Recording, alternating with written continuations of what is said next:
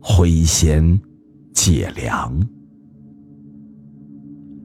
老鼠这种东西，城里少见了，可是，在农村还是很常见的。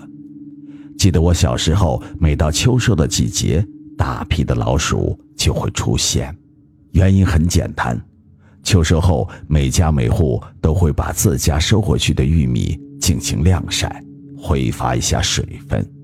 这个时候是一年中老鼠最多的时候，稍不留神，一年的收成就会被老鼠糟蹋不少。我家邻居李大爷一家就赶上过这么一次。记得那个时候我也就五岁左右，那年的雨水特别的足，每家每户收回来的玉米都是很饱满，偶尔几个没有展开的玉米，并不影响乡亲们的喜悦心情。因为大家知道今年的玉米肯定能卖个好价钱，李大爷家足足收了八百多斤玉米，这全卖出去是一笔不小的钱，一家人自然很重视。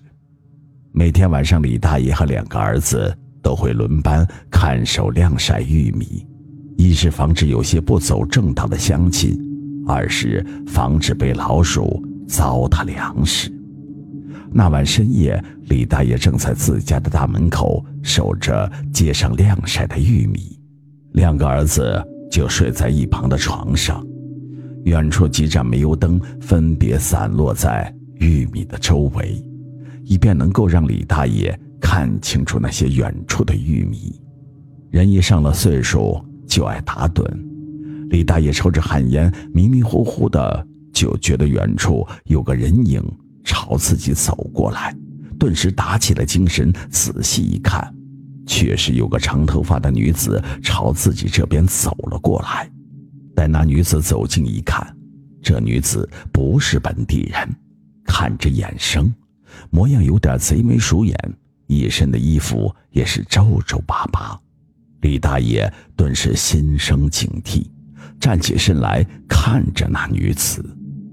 那女子。看了一看李大爷，又看了一看床上正在睡觉的两个小子，开口说道：“大爷，我看您家这玉米不错呀，今年能卖个好价钱。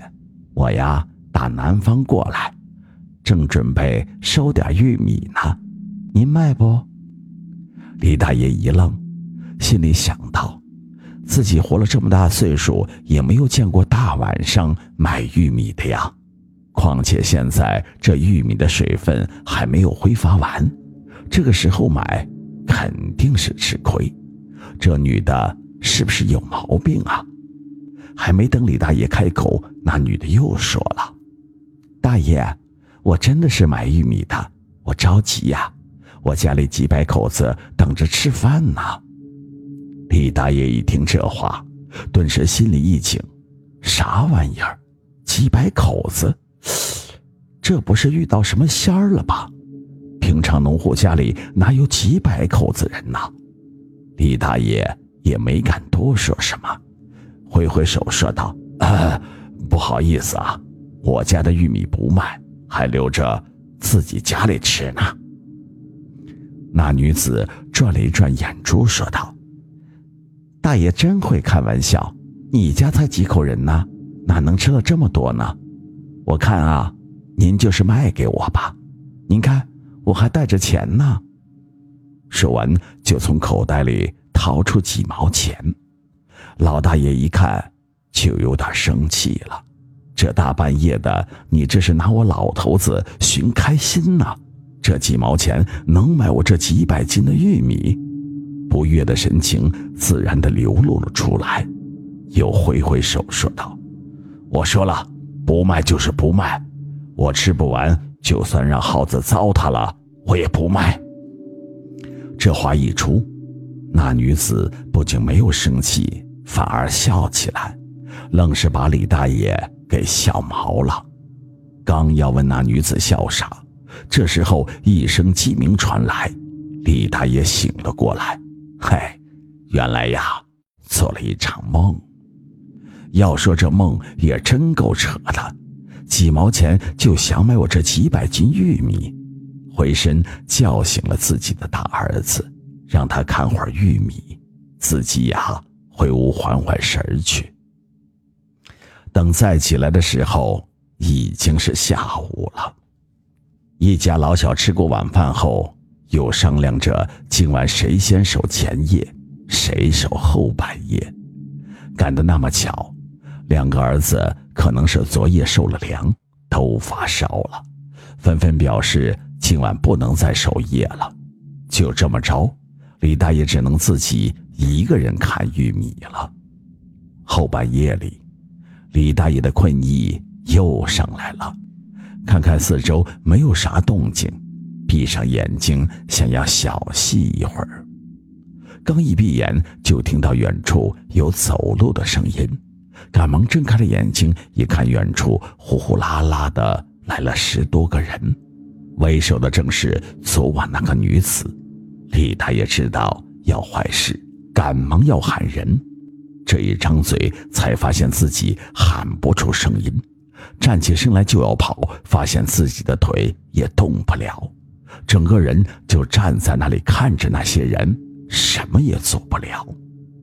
只见那女子一挥手，那十几个人变戏法似的掏出了麻袋，又不知道从哪里变出了几把铁锹，就开始装地上的玉米。没多大会儿功夫，地上的玉米就少了一半。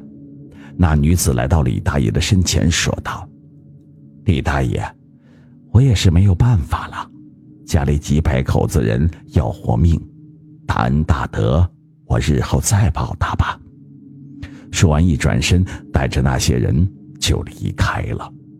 等那些人都消失不见，李大爷终于能活动身子了。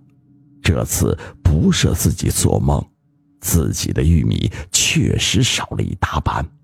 李大爷自己也闹不清楚发生了什么事，就知道来了一帮人把自己家的玉米收走了，自己站在一旁什么也做不了。在跟家人解释了几次之后，李大爷决定去村里找神婆看一看，看看自己是不是得罪了什么鬼神。经过神婆上香询问，李大爷才知道事情的原委。原来那夜里来的女子是本地的灰仙，也就是老鼠仙儿。因为最近他们族群要搬家了，需要大批的粮食做路上的口粮，不得已找上了李大爷。原来李大爷年轻的时候对这个族群的老鼠有过伤害。这次找上门来也是为报当年的仇，不过一码归一码，仇也报了，这个大恩将来也得报。果然，这恩情就落在了李大爷家的小孙子身上，只不过这是后话了，今天暂且不提。